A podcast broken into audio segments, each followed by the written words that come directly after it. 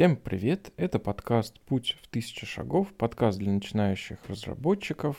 А, у нас сегодня 17 выпуск. С вами здесь я, Сергей и Алексей. Здравствуйте.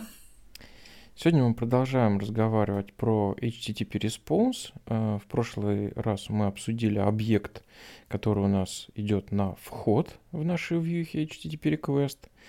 Э, объект, его атрибуты, методы. А сегодня мы рассказываем о том, что Django ожидает от вьюхи э, на выходе. Э, вот этот вот выходной объект, это объект типа должен быть HTTP response. Он обладает рядом интересных атрибутов, методов. Вот сегодня мы про это поговорим.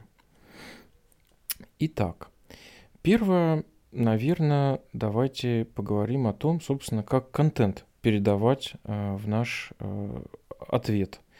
Самый простой способ, э, на практике он не часто используется, это передача в объект HTTP response 'а непосредственно строки.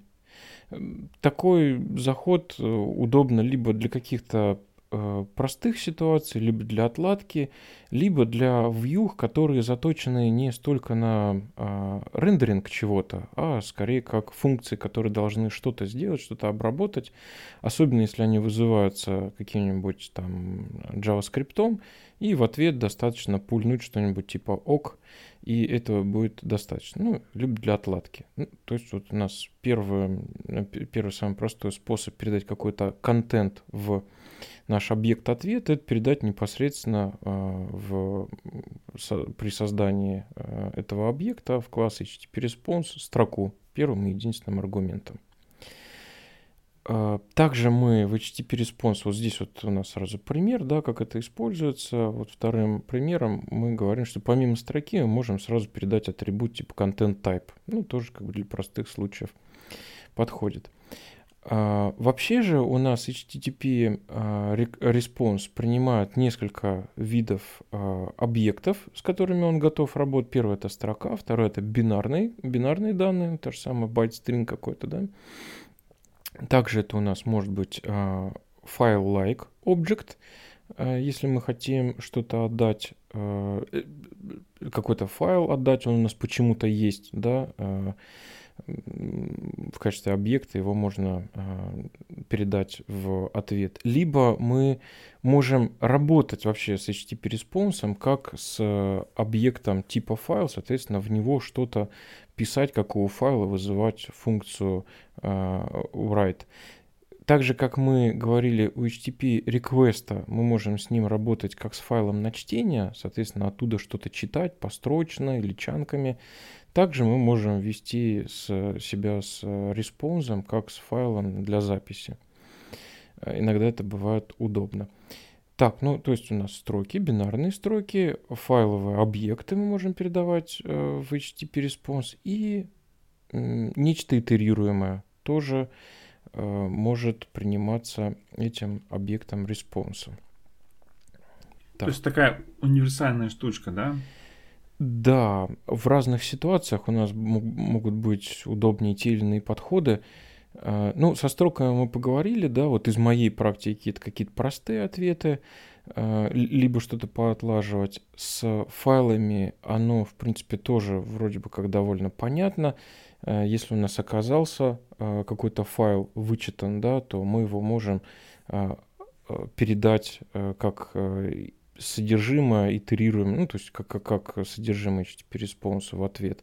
Но надо держать в голове, что Django не предназначена для работы с, э, с стримингом, с отдачей больших тяжелых файлов, потому что она как бы э, на момент работы, э, на момент обработки да, вот этого запроса, пока ее клиент не отпустит, у нас воркер будет занят. Соответственно, ну, этих воркеров ограничено нужно. В отличие от каких-то асинхронных Э, штук, да, каких-то фреймворках, э, заточенных на то, что он может много ждать чего-то на вход, да, с медленной сетью, ну, просто ожидая, да, каких-то, а, также ожидать клиентов, которые вычитают, то есть вот эта вот асинхроничная, она для таких вот пауз нормально подходит. Django э, не сильно заточена на такого рода работу, соответственно, раздавать через Django тяжелые файлы, это не совсем то, для чего она сделана. Ну, как правило, так как это фреймворк общего назначения, понятно, у нас много-много всяких разных задач, и иногда, среди прочего, надо дать возможность э, выгрузить какой-то большой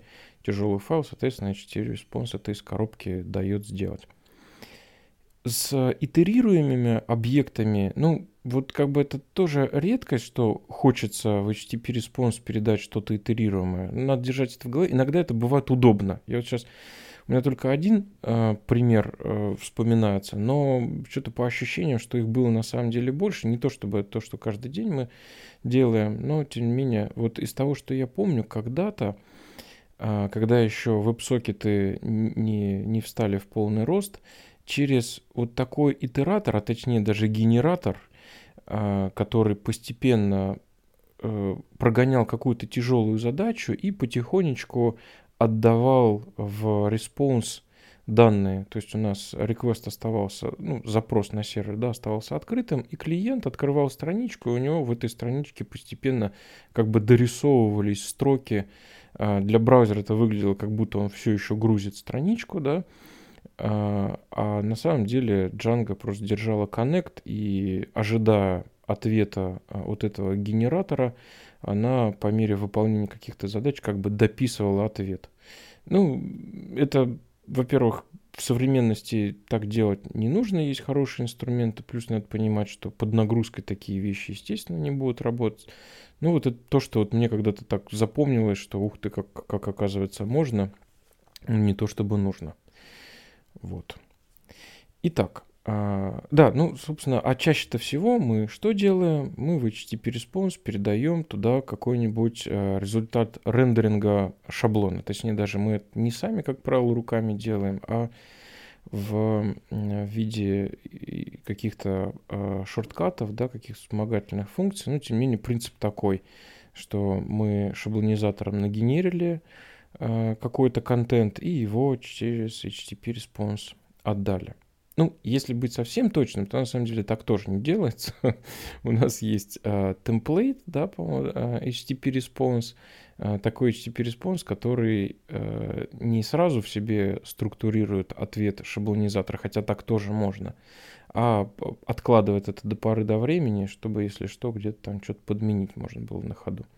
Но, тем не менее, как бы тоже нормальная тема, что у нас э, что-то сформировало строку, будь то сериализатор какой-нибудь JSON нам сделал, или шаблонизатор нагенерил э, какой-то HTML, и мы это все засунули в качестве первого аргумента в HTTP response, получили этот response, вернули из вьюхи, Django довольна, в браузере все показывается.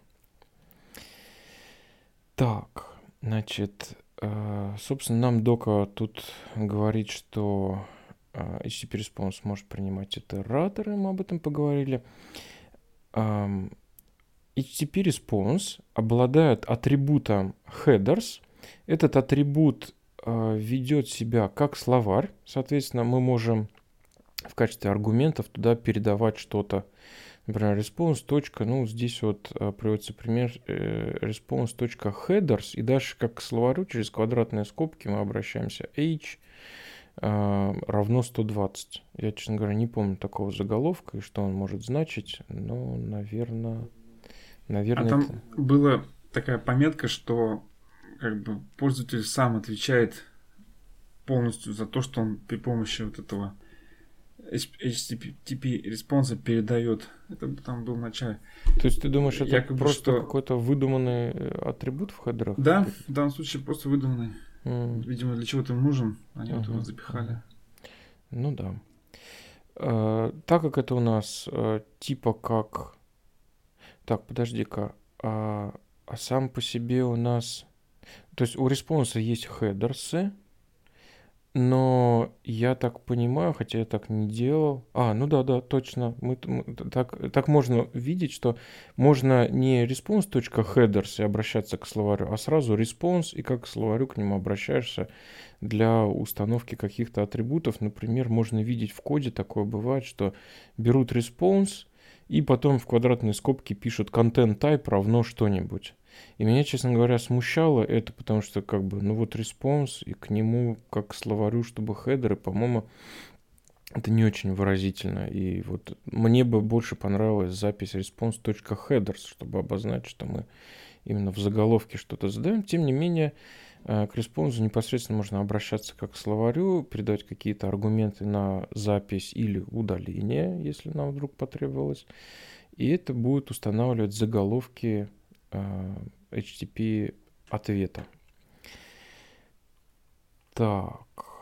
Ну, также заголовки мы можем устанавливать как именованный аргумент при создании HTTP response 'а, когда мы его формируем, мы туда можем не только контент передавать, но в качестве э, именованного параметра можем э, задать явно dict, там headers равно и какой-то словарь передали.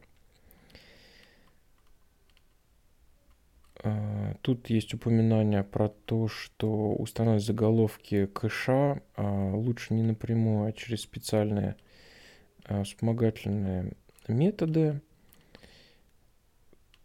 Так. Ну, по-моему, это... Да. Дальше идем непосредственно вот по таким... Да, тут перечисляются... Видимо, тут в доке у нас сначала проговаривают как бы такие основы. А основы это как туда передать контент и как передать заголовки. Ну, а дальше уже более подробно идем по всем остальным атрибутам HTTP response 'а. А, соответственно, то, что мы передали в качестве а, первого аргумента при конструировании объекта, наш контент, он доступен через логичный атрибут response.content. А, есть атрибут charset для задания э, кодировки есть интересный атрибут status code. Вот иногда его имеет смысл устанавливать вручную. Ну, как правило, я это делаю во время конструирования непосредственно response 'а. Эм, опять же, как именованный аргумент, можно э, при формировании объекта задать status code. Status code, соответственно, понятно, это принятый способ установки какого-то общего признака, насколько Ответ у нас э, штатный, там 200 статус, например, или 201, если мы создавали объект. Либо нештатный, там 400 ответ, это какие-нибудь могут быть проблемы валидации, или 403 не хватает прав. Или 500, если совсем все сломалось, да, ну, Соответственно, через статус-коды действительно мы достаточно э, нередко прибегаем к этому атрибуту и устанавливаем его явно в зависимости от того, что мы хотим передать, какой да, смысл нашему клиенту. Атрибут reasons phrase, соответственно, ну вот каждому коду соответствует определенная фраза. Никогда я вручную, ну, например, 200 статус это ок, да, или там 500, по-моему, internal error или что-то такое. А никогда, честно говоря, вручную эти reason фразы не задавал. Насколько я помню, они вроде бы, да, автоматически... А, а хотя... Тут что-то... А, а, если они не были явно заданы, то они у нас определяются, исходя из статус-кодов. Ну да, то есть вот как бы явно вручную задавать эти фразы вроде как смысла особого нет. Ну, можно все равно свои, да, указывать какие-то? Ну, вроде как да, только зачем? Но опять же, если есть какая-то внутренняя договоренность, ну, не сталкивался с таким на практике. Но теоретически, наверное, да. Код ответили, а тут в этой фразе какую-то дополнительную поясняющую информацию передали в заголовке, получается. Так, э, атрибут стриминг, он у нас э, для, для обычных, да, это, по-моему, чтобы мы могли различать или чтобы клиент мог различать. Ну, короче, вот для обычных заголовков мы говорим, что для обычных вьюх мы говорим, что у нас э, не стриминговый режим. Могу предположить, что для вот есть еще как бы подкласс или даже не подкласс, а по-моему там вообще отдельный класс HTTP э, streaming HTTP response, который как раз позволяет с помощью Django э, стримить какие-то аудиофайлы, видеофайлы, ну, большие файлы, ну, с оговоркой, что все-таки это не, не, не самая лучшая задача для Django, но если уж надо, то можно. И там, наверное, этот стриминг будет установлен в true. Так, closed. У нас атрибут есть такой э, равен true, если у нас response был закрыт. Ну, я предполагаю, что это какие, э, что-то для совместимости с file-like объектами, да, потому что response у нас вполне себе прикидывается как бы файлом, может прикинуться, да, для, файлом для записи. Ну и, наверное, там может иметь смысл вот этот атрибут closed, хотя, хотя, может быть, об этом бы в Django доке явно бы и сказали, если это было бы так. Не знаю. Что, да, маленькая такая строчка. Угу, угу. Так, методы. Какие у нас есть методы? Ну, понятно, есть метод init, э, который позволяет создавать объекты. Ну, вот еще раз тут, э, что, что обычно туда передается? Первой строкой это контент, второй, ну, вот типичные параметры, какие мы еще задаем. Content type, да, если мы отдаем, например, не текстовый файл, а там какую-нибудь PDF для скачивания или Excel, или XML, или JSON, то как раз вот задать content type, чтобы браузер правильно интерпретировал, ну, и другие клиенты да, в том числе браузер, да, правильно отображал наш, э, реагировал на тот файл, который, ну, тот ответ, который мы отдаем. Если это, например, Excel файл, то он сразу будет пытаться его скачать и, более того, будет предлагать пользователю открыть его привычным ему способом. Ну, там зависит уже от настроек браузера. То есть контент type прям нужная штука, чтобы понять, дать понять браузеру, а как с этим содержимым, с этим ответом надо себя вести. Статус, э, говорили о нем, статус-код – reason. А, ну это, собственно, вот эта вот фраза, да, которая у нас э, дефолтом из статус-кода определяется char set. Не припомню, чтобы мне было... Ну, наверное, если там какая-нибудь интеграция с виндовой какой-нибудь системой, может быть, захочется сразу отдавать ей заголовок, что-то какой-нибудь CP1251. А, ну и хедеры. Да, вполне себе ходовые такие а, именованные атрибуты, точнее параметры нашей init-функции.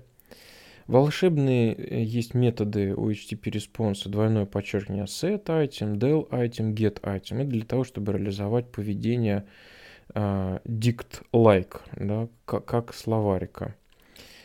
Uh, также у нас есть явный атрибут get для того, чтобы получить заголовок. Ну, тут все, все как бы про одно и то же.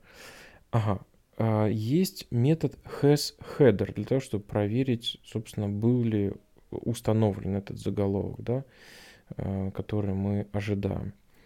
Метод items для того, чтобы поитерироваться по заголовкам и их значениям. А, setDefault, ну, опять же, это все как бы логично для диктов, но тем не менее, можно установить заголовок, если он не был задан заранее. Там, допустим, у нас есть какая-то функция, которая возвращает HTTP response, и мы хотим убедиться, что там вот если не был задан заголовок, то мы можем поставить нечто по умолчанию. Так, так вот. что получается по описанию работа как с диктом это касается только заголовка, Заголовка. ли? Да, да, да, да. Да, на, на мой взгляд, не супер очевидно. Лучше бы через точка header работать, но тем не менее, вот принято такое а, такая работа. Наверное, уж типа сильно часто приходится, хотя вот в моей практике не так уж и часто приходится работать с явным заданием заголовков. Так, вот дальше интересный метод у HTTP Response это set cookie. То есть мы, э, так же как в э, HTTP request мы могли э, проверять, какие куки к нам пришли, так мы их можем устанавливать. Соответственно, понятно, что у куки есть ключ, есть значение. А, также есть ряд дополнительных атрибутов, э, срок действия этого, этой куки, на какие домены он разрешен и э, всякие разные штуки. Э, HTTP only, никогда не пользовался, но тем не менее описано в доке, что это, это атрибут, с помощью которого можно ограничить доступ э, JavaScript к этой куке, то есть не разрешать его проверять. Но зачем такое надо и действительно ли это так работает, вот у меня тут информации нет. Так. Помимо set cookie есть ее альтернатива set signet cookie, то есть это у нас зашифровано, да? Криптографик Sign. Или да, это подпись? Вот прошлом... она подписывается или шифруется? Что-что? Как раз на прошлом подкасте обсуждали. Так, а вот Про я подписанные куки. Они подписанные, да? Или они зашифрованные? Ну, как рассказывал наш коллега, там получается, да, добавляется ключик, вот salt, соль, который его, по-моему, подписывает, да, криптографически, если не ошибаюсь. Могу, могу немножко это приукрашивать. Так, my string, string. Ну, не скажу тут, для чего оно такое. Вот в прошлый раз мне казалось, что... Не, ну смотри, они тут вот именно типа как шифруются, насколько я вижу. Да, тут вот, вот дополнительное пояснение. А, если... Перевод Signer и Unsign. Да, вот если ты на Sign посмотришь, то выглядит как вот совсем не то, что мы устанавливали, да, то есть она у нас, можем предположить, что именно шифруется, а, а не подписывается. Странно, вроде как Sign подписывать, ну да ладно. Так, а, можно delete ить куки, есть метод соответствующий. Дальше у HTTP response а набор методов, которые вот э, сделаны для того, чтобы он у нас был похож на э, файл. Это записать, write, flush, tell, что-то там еще у нас э, есть такое. Так, а вот есть метод close, да, this method is called at the end of request directly by VSGI server. То есть все-таки, видимо, у RGI сервера есть какой-то механизм закрытия респонсов, и когда дергается этот метод, то вот как раз устанавливается вот этот вот флажок closed, когда, который мы только что смотрели, да? Окей. Так. Ну да. Вот такие файлик получается, как файл работает. Да, да, да. HTTP response, с ним можно работать как с файлом для записи. Бывает удобно, да. То есть, если у нас есть какие-то функции или еще что-то, что ожидает на вход файл like object, то мы можем записать ответ в а, response. Иногда это бывает удобно. Так, а, сабклассы, подклассы, наследники а, HTTP response. Какие у нас идут из коробки? HTTP response redirect – с Django идет некая заготовка, с помощью которой можно редиректнуться на какой-то наш, ну, какой-то другой URL. А, принимает на вход, по-моему, как раз строку, куда надо редиректить. Ну и, собственно, за нас он предустанавливает вот а, статус ответа, статус-код 302. То есть удобная такая сокращалка. А, его брат-близнец перманент редирект, который, собственно, сообщает э, браузеру, что вот если вдруг тебе когда-нибудь еще захочется сходить на этот URL, ты не дергай наш сервер. Этот URL перманентно, навсегда переехал в другое место, соответственно, можешь сразу брать и идти вот в то другое место, которое ты запомнил у себя. Ну, соответственно, при отладке это может вызывать сложности, да, что тут надо браузер сбрасывать, если... Вот я поэтому, э, если не имею явных причин а, устанавливать перманент редирект, то стараюсь ставить именно просто редирект, потому что если это в браузере у тебя засядет, то потом надо его чистить, чтобы отладить вот эту твою функцию, которая как бы должна редиректить. Так, HTTP response not modified, который пока никогда им не пользуюсь, который должен показать, что контент у нас не изменился. Ну, могу представить, нет, не буду представлять, зачем такое надо, но тем не менее.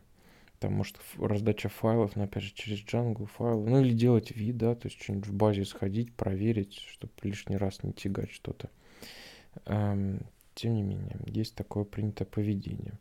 То есть мы option, э, метазаголовок запросили э, и поняли, что ничего не поменялось, и уже как бы не идем э, на веб-сервер и не вытягиваем контент да, для этого запроса. Э, HTTP response bad request с 400 статусом not found, forbidden, э, not allowed. Ну и вот тут, в общем, набор таких заготовок с удобными статусами. Ну, ничего такого особенного. Я, честно говоря, ими особенно не пользуюсь, а просто конструирую HTTP response и там устанавливаю статусы и так далее. Но, может быть, если этим часто пользоваться, то проще делать какую-то заготовку. Ну, а также как бы нас дока подталкивает, напоминает, что, ребята, не стесняйтесь, если вы часто используете какой-то HTTP Response, сделайте класс наследник от HTTP Response базового, там предустановите статус-код или еще какие-то заготовки и используйте их в качестве своих таких шорткатов на будущее. Более интересный э, здесь есть класс JSON Response. Он, вот видишь, судя по доке, он не наследник. А нет, наследник. Хотя странно, тогда вот выделили его в отдельный раздел. В общем, это тоже подкласс HTTP Response, который заточен на отдачу именно сериализованного JSON. Довольно удобно. Если бы я не использовал так часто Django REST Framework, то вот, ну, точнее, там, где те редкие проекты, где почему-то мне захотелось отдавать JSON, но при этом еще в проект не был впилен DRF, вот там стоит держать на вооружении JSON Response, которому на вход можно передавать dict.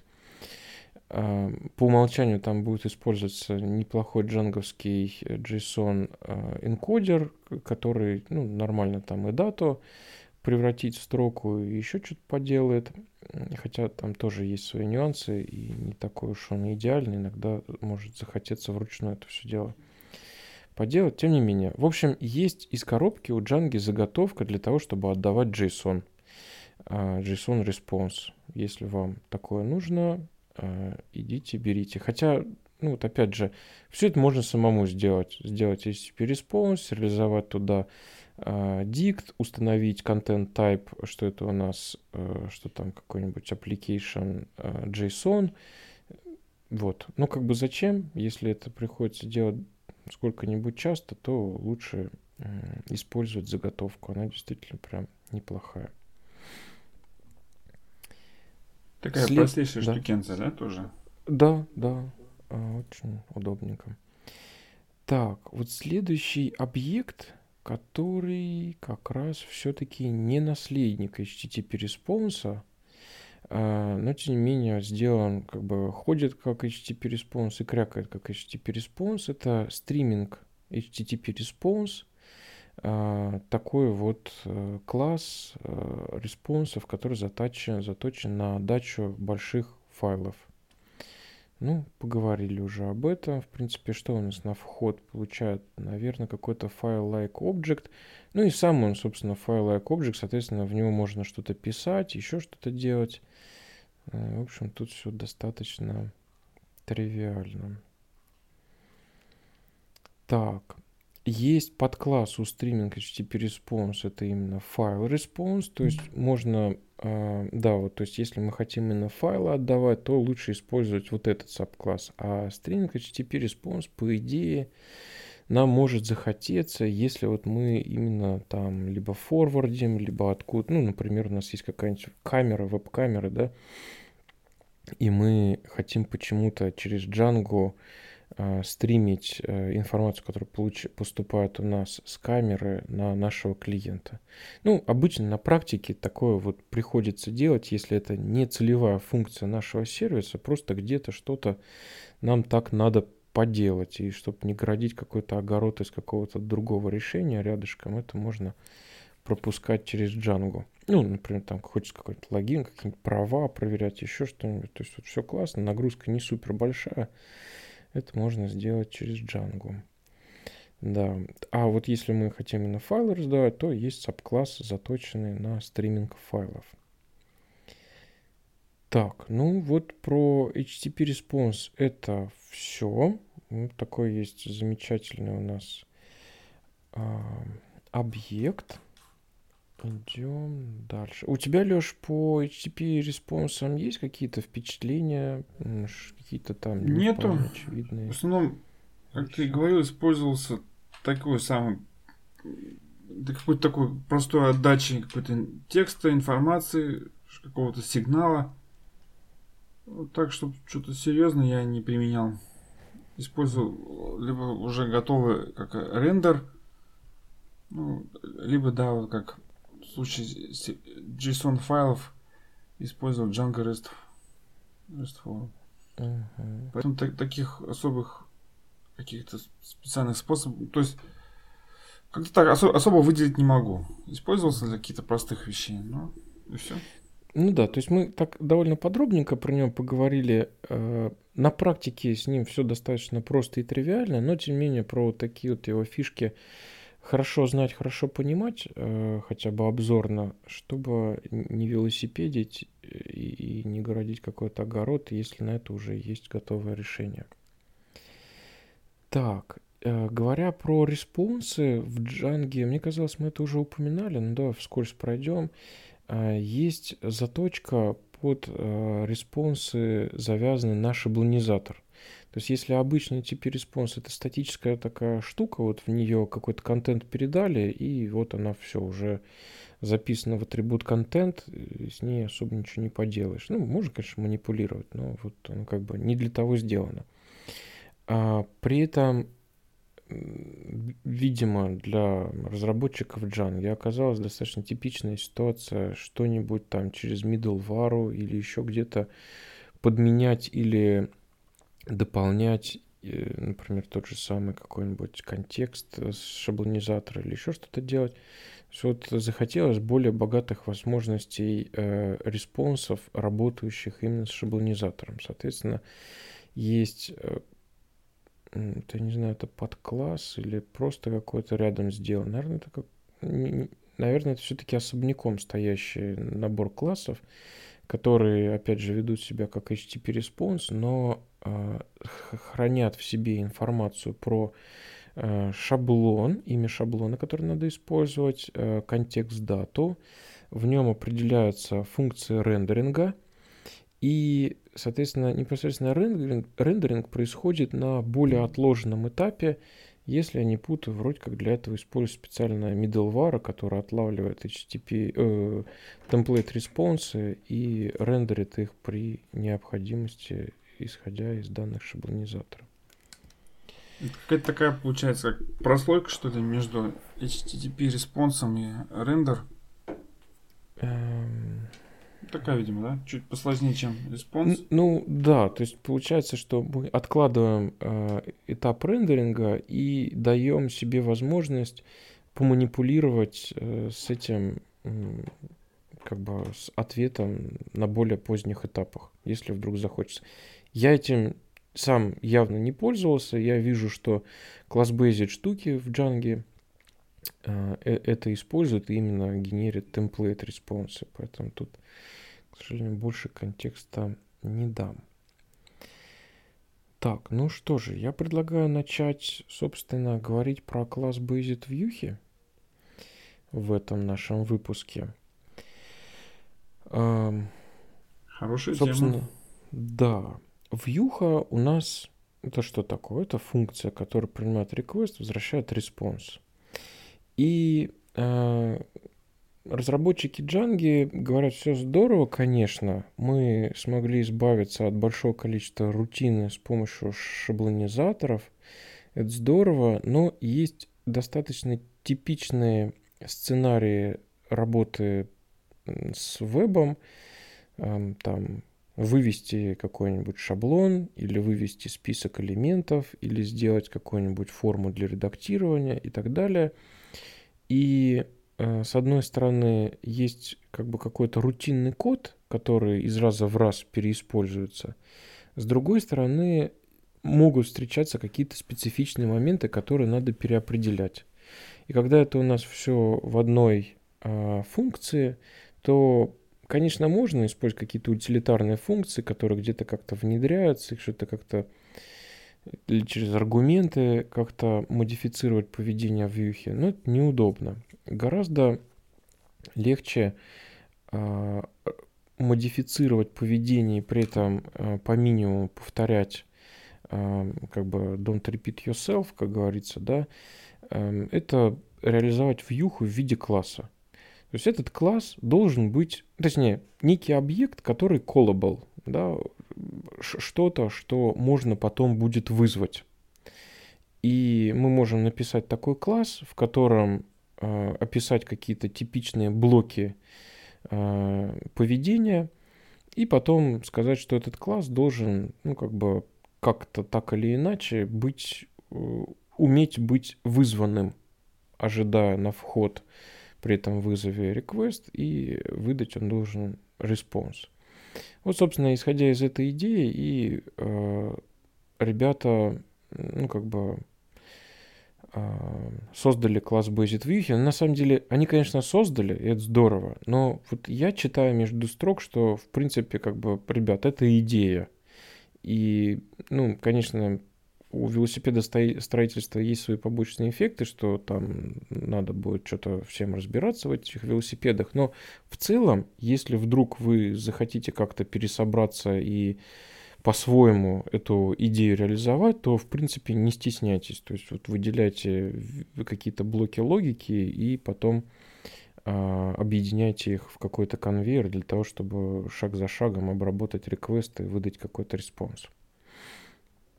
Значит, э, от class-based, вот то, что идут, идет в коробке с джангой. Э, есть некая иерархия вот этих классов.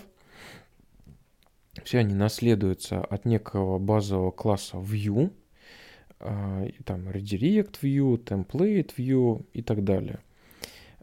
И у этих классов есть метод SView – Собственно, этот метод это и есть вот та точка входа, когда мы с нашим классом можем работать как с функцией, которая принимает на вход request, отдает response.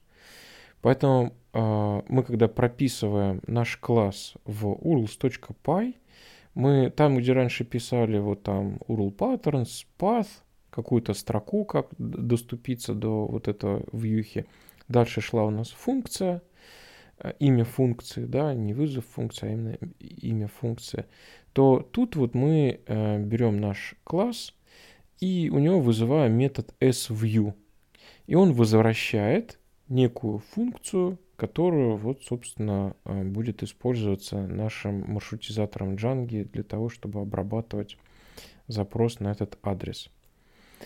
А эти функции sview Э, могут быть параметризированы. Например, тут вот в примере в документации предлагают э, template view из коробки, который идет, и вызвать метод sview с аргументом template name. То есть есть, как бы обычно от класс based делаются наследники, где в качестве там атрибутов и задаются значения вот тех вещей или переопределяются методы, которые мы хотим модифицировать в поведении вот этой вот заготовки, да. Но если э, изменения настолько минимальные, и вот настолько нас устраивает э, то, что у нас идет в коробке, э, что надо параметризировать только один-два аргумента, то в принципе можно это сделать прямо в urls.py. На мой взгляд, это не супер идиоматичный заход, но вот если как бы вот совсем надо немного поменять, то зачем городить, особенно если нет еще в проекте какого-то подходящего места, куда бы это, это настолько минимально переопределенный класс мог бы приземлиться, то можно это сделать прямо в URL-SPY, параметризировать стандартную вьюху и вообще практически не писать никакого кода. Как говорится, нет кода, нет проблем. Это не ну, то, да, что... получается, да, такая вот одна простая строчка, вот так если прикинуть, там же столько работы выполняется да. под капотом.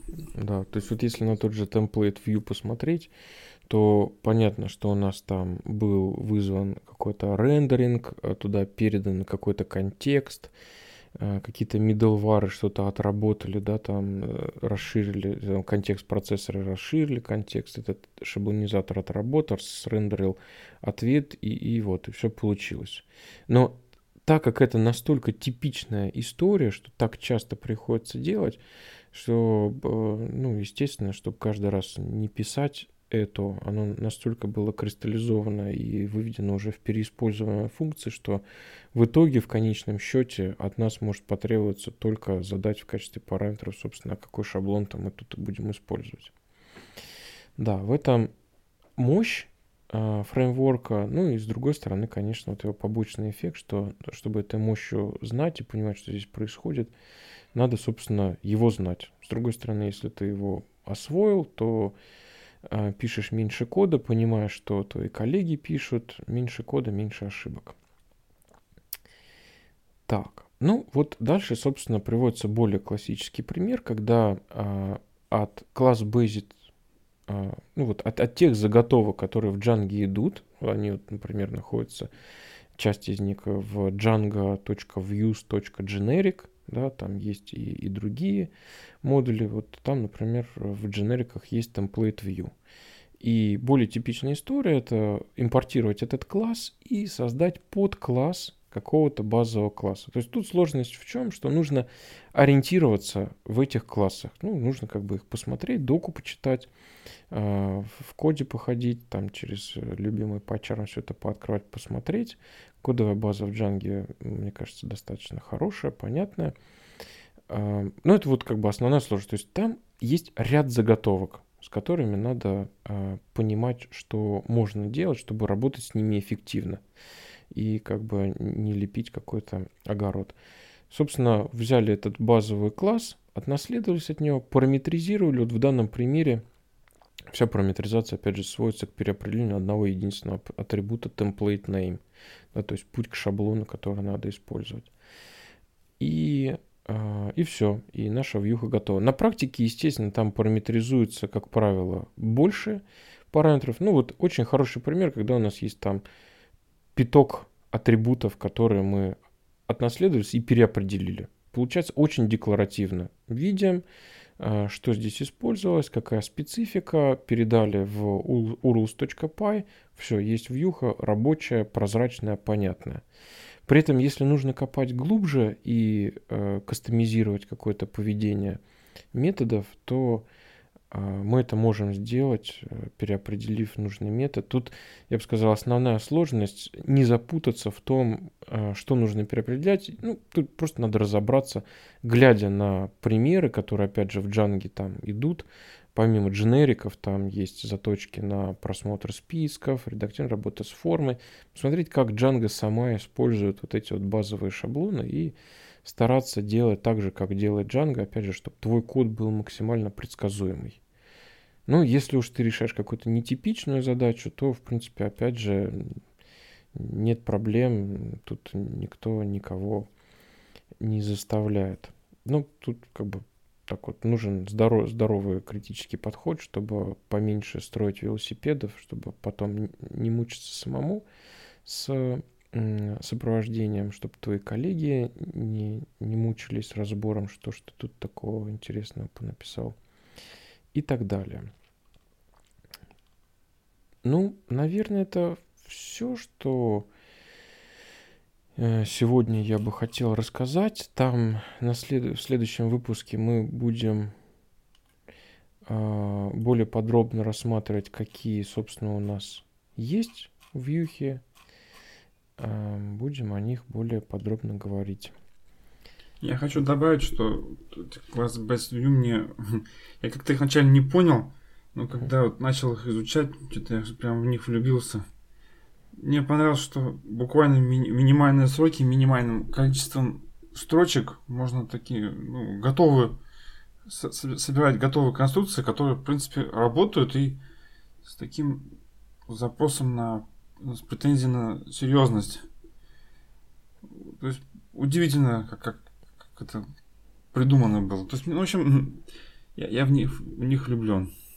Да, они, с одной стороны, вот мне что особенно, как бы, вот прям, когда удается так сделать, прям любуюсь и радуюсь, что вот буквально легкими штрихами, там, пять действий каких-нибудь, там, э, атрибуты нужные задал, там, может быть, одну-две функции переопределил, и у тебя Эм, все предсказуемо, понятно, читаемо, э, кастомизируемо, если вдруг потребуется. Ну, а в целом вот уже мощное готовое решение, совершенно продакшн по-взрослому. Вот. Ну что, будем прощаться, наверное, да? Наверное, да. Это, кстати, наш первый выпуск же в новом В году. этом году. Да, да. Был долгий перерыв, на самом деле. Сейчас а, у нас тут одной пачкой мы выложим несколько подкастов. А, ноябрь-декабрь были прям хардкорные. И потом был отрыв с праздниками. Вот. Ну, сейчас со свежими силами. Ладно, всем спасибо. До новых встреч. Всем пока-пока. Пока-пока.